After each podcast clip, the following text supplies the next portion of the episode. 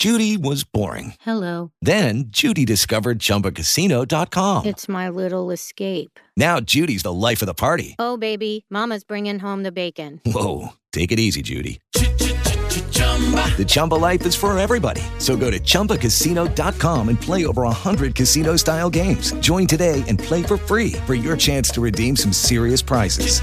chumba ChumbaCasino.com. No purchase necessary. Void where prohibited by law. 18 plus terms and conditions apply. See website for details.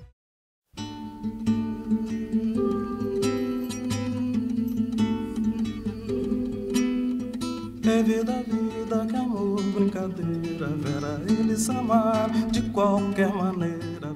Vera, Oi, eu sou a Letícia Arcoverde, editora do Nexo.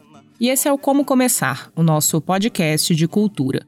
Funciona assim: a cada episódio, alguém da redação mergulha na obra de um artista ou movimento da literatura, da música ou do cinema, e depois indica o melhor caminho para conhecer a obra em questão.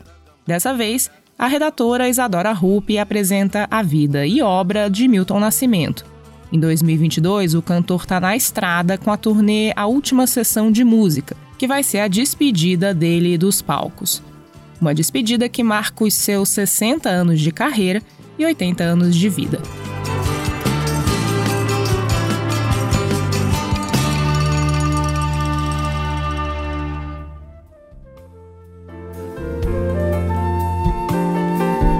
Tudo que move é sagrado e remove as montanhas com todo cuidado, meu amor.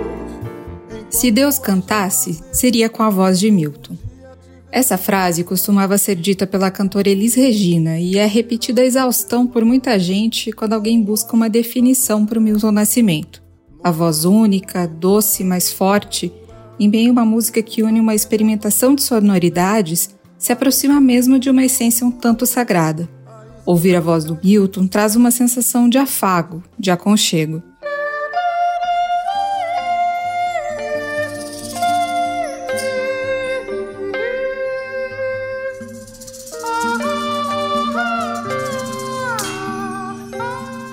Mais mineiro de todos os cariocas, como ele costuma se definir, está dando adeus aos palcos.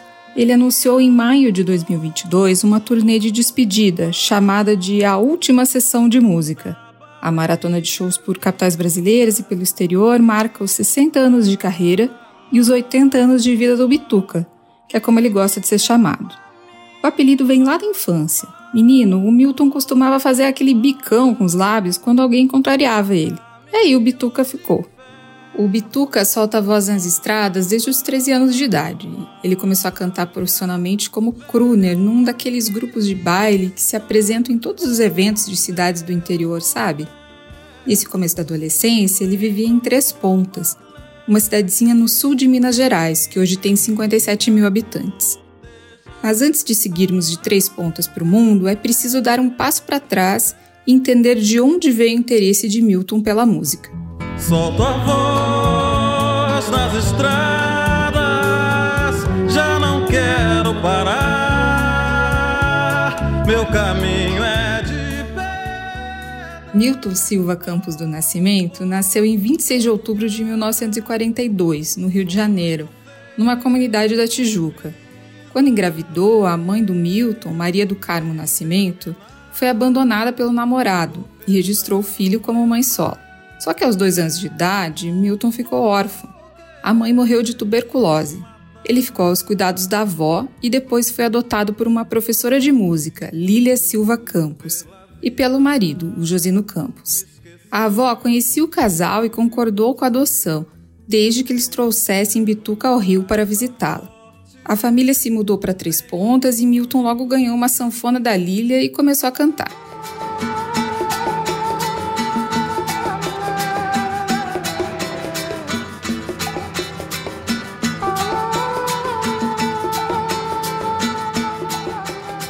Aos poucos, ele aprendeu a tocar outros instrumentos, como o violão, o que fez do Milton o multi-instrumentista que é hoje.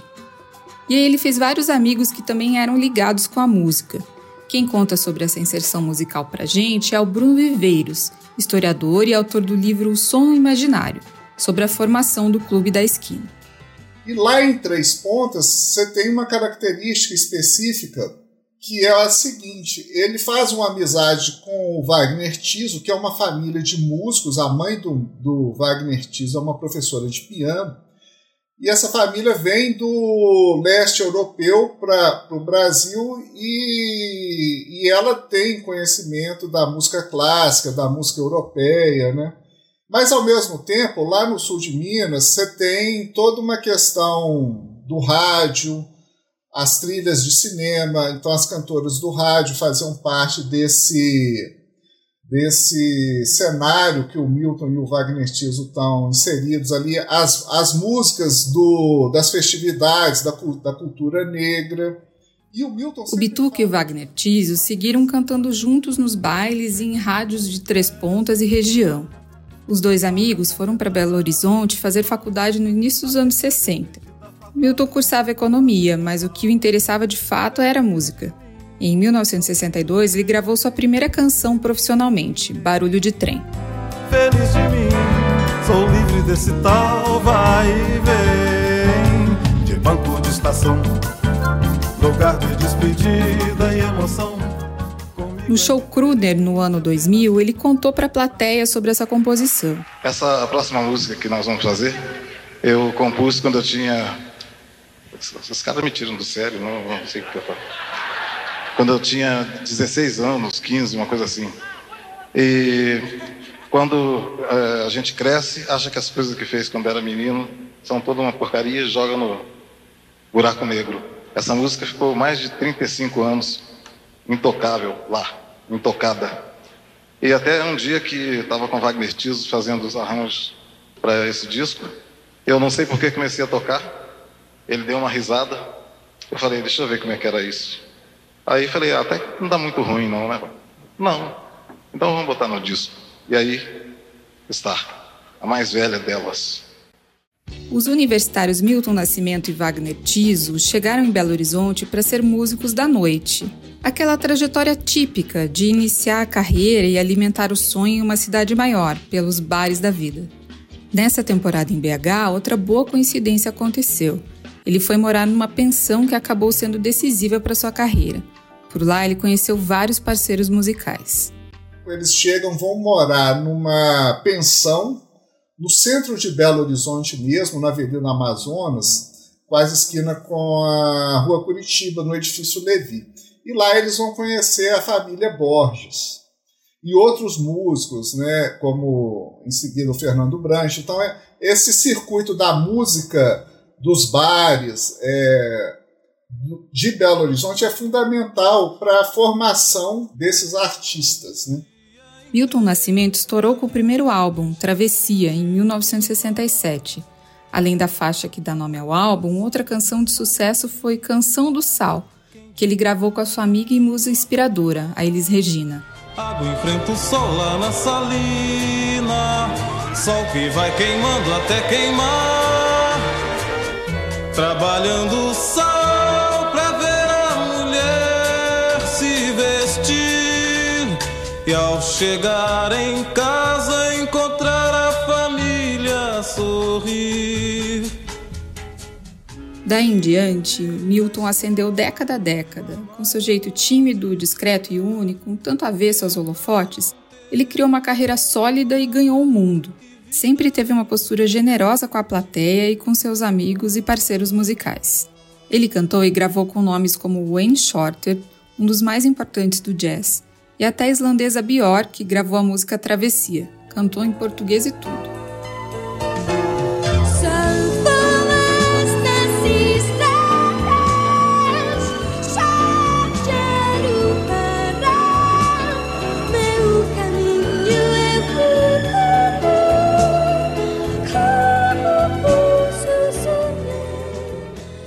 Uma das características de Milton Nascimento é essa capacidade de agregar amigos. Daí nasceu a autenticidade de tantos encontros e canções e se estende para várias gerações de artistas brasileiros. Ele foi o padrinho musical, por exemplo, da cantora Maria Rita, filha da Elis. Em julho de 2020, no auge da pandemia de Covid-19, o Milton recebeu as cantoras Xênia França e Lineker na sua casa para uma das famosas lives de grandes artistas feitas para angariar fundos para o combate à crise sanitária.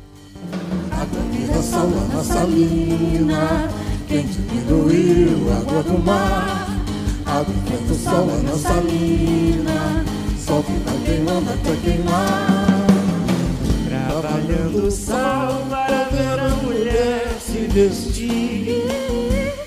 Ao chegar em casa encontrar a família sorrir. Milton ganhou o Grammy, o Oscar da Música Mundial, na categoria Melhor Álbum de World Music no ano de 1998. Também foi premiado com o Grammy Latino por quatro vezes. Recebeu ainda títulos como de doutor honorário da Berklee College of Music, em Boston, nos Estados Unidos, considerada uma das referências no ensino de música no mundo.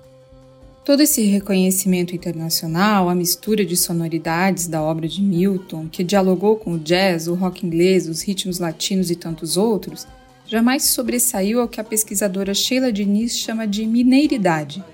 A Sheila pesquisa MPB e é autora do livro De Tudo Que a Gente Sonhou, Amigos e Canções do Clube da Esquina esse ambiente né, mineiro, é, é, essa, essa musicalidade né, que ele ouvia e também que possibilitou que ele se tornasse crooner né, de bares, isso também tem muito a ver com o que ele vai se colocando em música. Né?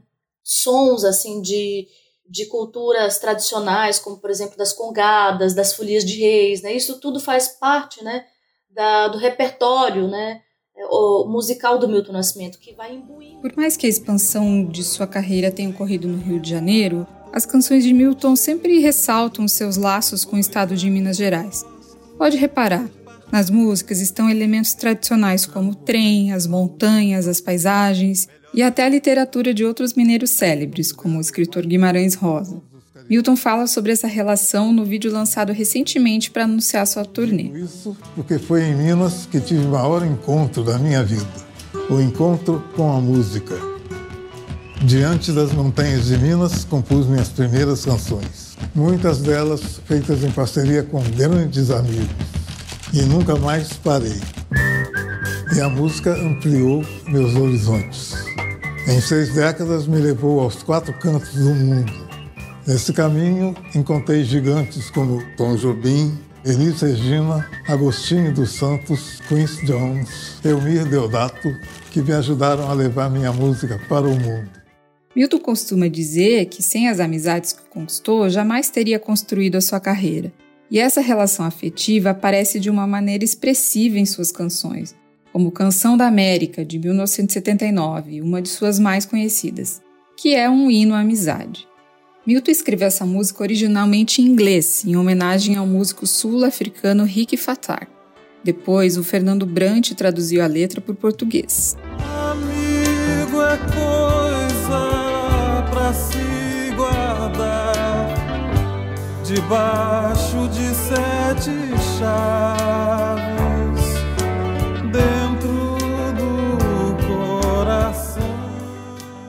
A amizade como componente estético na obra de Milton Nascimento vem bem antes do hit que virou Canção da América, como lembra a Sheila. E o Milton sempre foi um, músico muito agregador, né? Os outros discos de, dele também dos anos 80, 90 sempre vai ter uma reunião de músicos, né? Ele sempre ele sempre tá tocando com muitas pessoas. Hello, it is Ryan, and we could all use an extra bright spot in our day, couldn't we? Just to make up for things like sitting in traffic, doing the dishes, counting your steps, you know, all the mundane stuff. That is why I'm such a big fan of Chumba Casino. Chumba Casino has all your favorite social casino style games that you can play for free anytime, anywhere with daily bonuses. That should brighten your day a little.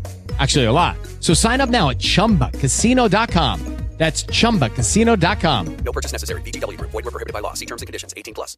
Mas aí nos anos 60 e 70, a amizade com certeza ela se transforma em componente estético.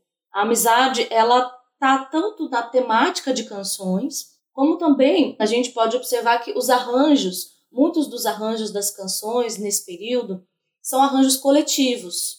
A gente olha para o Clube da Esquina, o álbum de 72, os arranjos foram feitos a maioria deles, não todos, mas foram feitos na hora no estúdio.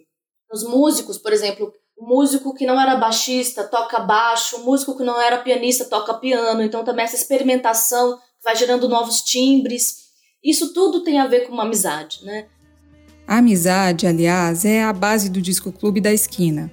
O álbum duplo, o primeiro lançado em 1972 e o segundo em 1978, é um capítulo à parte na carreira de Milton Nascimento. Reuniu os letristas e artistas mineiros que se uniram ao Milton na década anterior, como o Lô e o Márcio Borges, Wagner Tiso, Beto Guedes e Toninho Horta.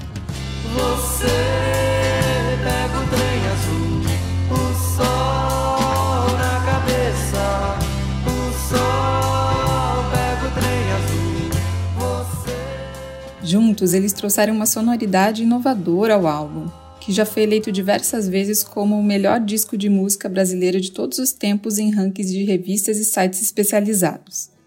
O disco tem a mineridade, o jazz, o rock inglês, tem guitarras distorcidas, influências latinas e até eruditas. Estão clavadas dos cruces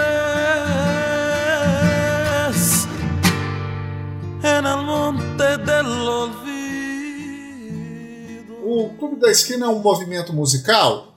É, ele é uma nova cena é, que está sendo construída ali. É também, mas antes disso, ele é um encontro de amigos e o Milton Nascimento consegue congregar e, e traduzir o que, o que há de mais é, inovador nesse grupo todo. Então a gente está falando de bossa nova, de samba, folia de reis, música clássica, jazz, rock inglês. Sem a figura do Milton Nascimento, essas pessoas seriam amigas, influencia, influenciariam e teriam carreiras importantes? Sim. Mas ele vai se congregar. É importante lembrar que o Milton Nascimento, junto com outros grandes ícones da MPB, formou e consolidou a sua carreira em plena ditadura militar no Brasil. Então ele não ficou só nos temas de amizade, nas suas memórias de Minas Gerais em suas canções.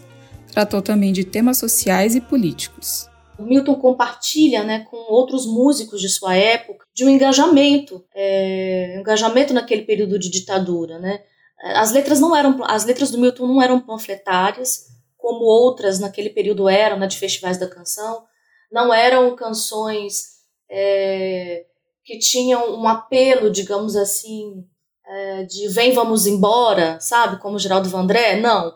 Mas existia, assim, um, um componente ali de, de, de, luta política e de denúncia das injustiças sociais muito grande né, nessas canções. E isso não se perde.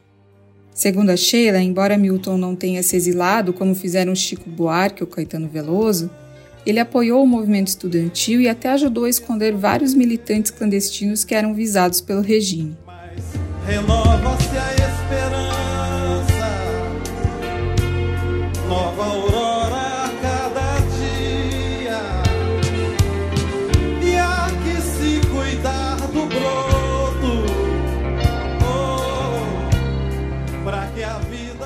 Assim como outros artistas, Milton também foi coagido pelo Estado brasileiro na ditadura militar, que se ocupava de perseguir e censurar artistas. A Sheila relembra pra gente que ele foi considerado até persona não grata em São Paulo. E ele foi bastante ameaçado. E dizem que um dos é, secretários de segurança da cidade, isso já é conhecido, chamado Everardo Dias, ameaçava Milton, né, dizendo que ele tinha um filho adotivo, o Pablo, era filho da Caritas, que era uma socialite que tinha tido um relacionamento com Milton, filho dela, e ele adotou essa criança, né, como seu filho também. Então, é, conta-se que esse secretário de segurança, enfim, general, não sei ao certo, ligava para ele dizendo: Olha, se você pisar em São Paulo, nós vamos sequestrar seu filho. Milton teceu muitas críticas sociais e políticas nas suas canções ao longo de sua carreira. Mas tem algumas músicas que essa crítica está mais evidente. Morro Velho, do disco Travessia, é um exemplo. Pela plantação adentro, crescendo os dois meninos, sempre pequeninos. Morro Velho, ela está denunciando ali, né? Tanto uma relação patriarcal, patrimonial, o racismo na sociedade brasileira, né, que vem de todo um período colonial. Mas isso não é panfletário, ele faz isso contando uma história de dois é, meninos, um branco e um preto, que enquanto crianças estavam ali inebriados né, pela inocência da infância e tudo mais, mas que com o passar do tempo as relações e as desigualdades né, de raça e de classe vão ficando muito evidentes. O branco se torna o, é, o, é o herdeiro, né, se torna o dono da fazenda, e o preto, o negro, se torna seu empregado. Né? Não há possibilidade de ascensão social. A música Menino é outra canção política do cantor ligado ao período da ditadura militar no país. Quem cala sobre teu corpo consente na tua morte. Ela homenageia o estudante secundarista Edson Luiz de Lima Souto, assassinado aos 18 anos por policiais militares que invadiram um restaurante Calabouço, no Rio de Janeiro em 1968, durante uma manifestação estudantil. Que é uma canção do Milton e do Ronaldo Bastos. Essa canção foi criada, foi composta nos anos 60, mas só foi gravada no LP Gerais em 76, quase 10 anos depois. Foi uma canção feita em homenagem ao estudante Edson Luiz, numa manifestação ali em 68 por melhores condições de alimentação. Então foi uma comoção nacional muito grande, né, ali no final dos anos 60.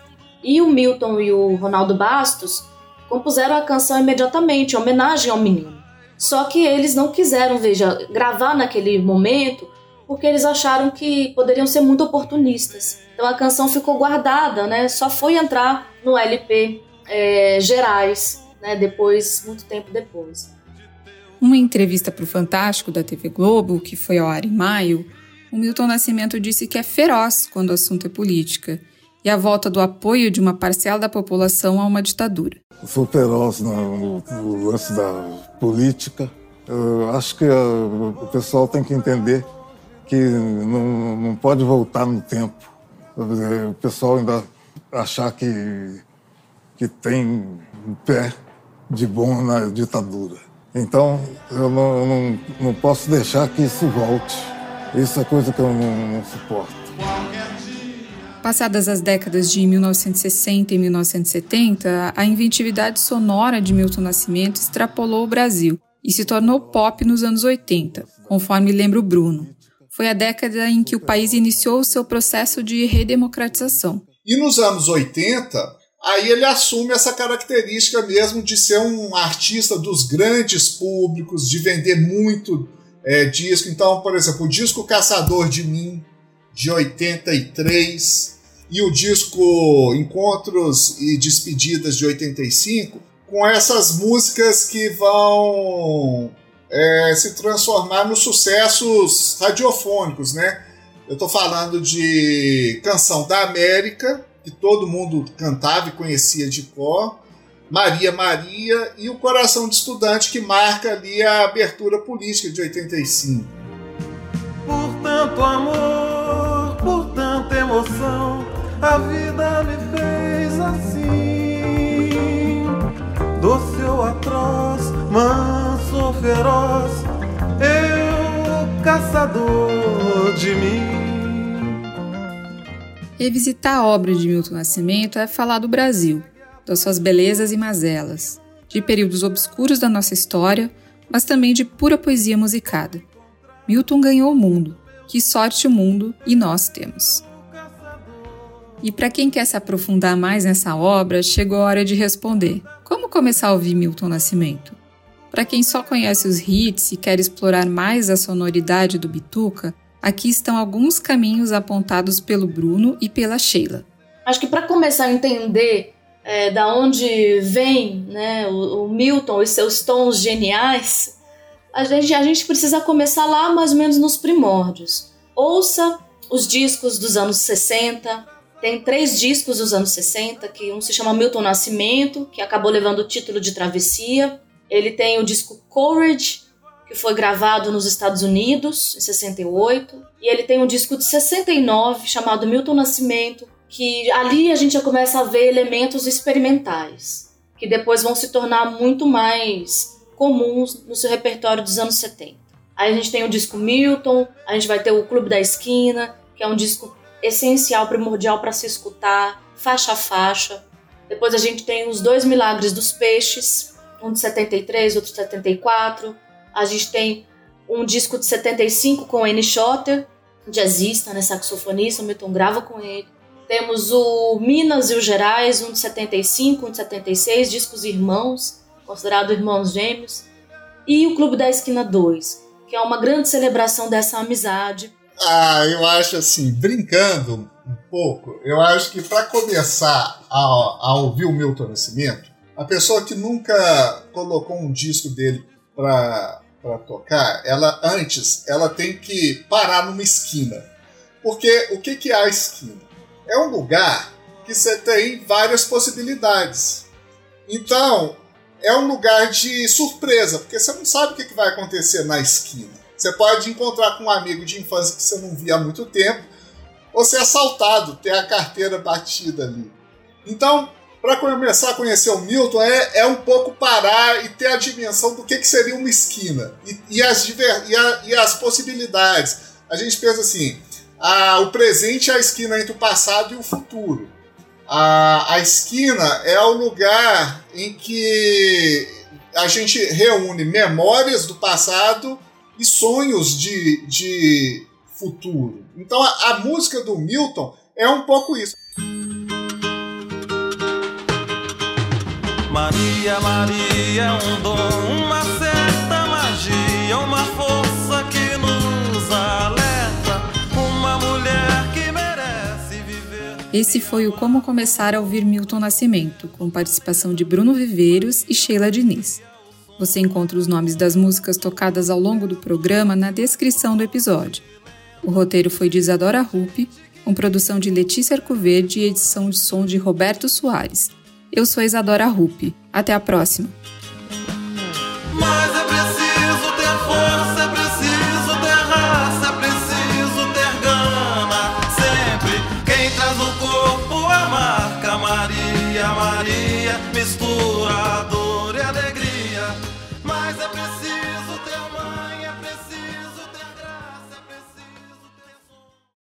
Lucky Land slots, you can get lucky just about anywhere. Dearly beloved, we are gathered here today to. Has anyone seen the bride and groom? Sorry, sorry, we're here. We were getting lucky in the limo and we lost track of time. No, Lucky Land Casino, with cash prizes that add up quicker than a guest registry. In that case, I pronounce you lucky. Play for free at LuckyLandSlots.com. Daily bonuses are waiting. No purchase necessary. Void where prohibited by law. 18 plus. Terms and conditions apply. See website for details.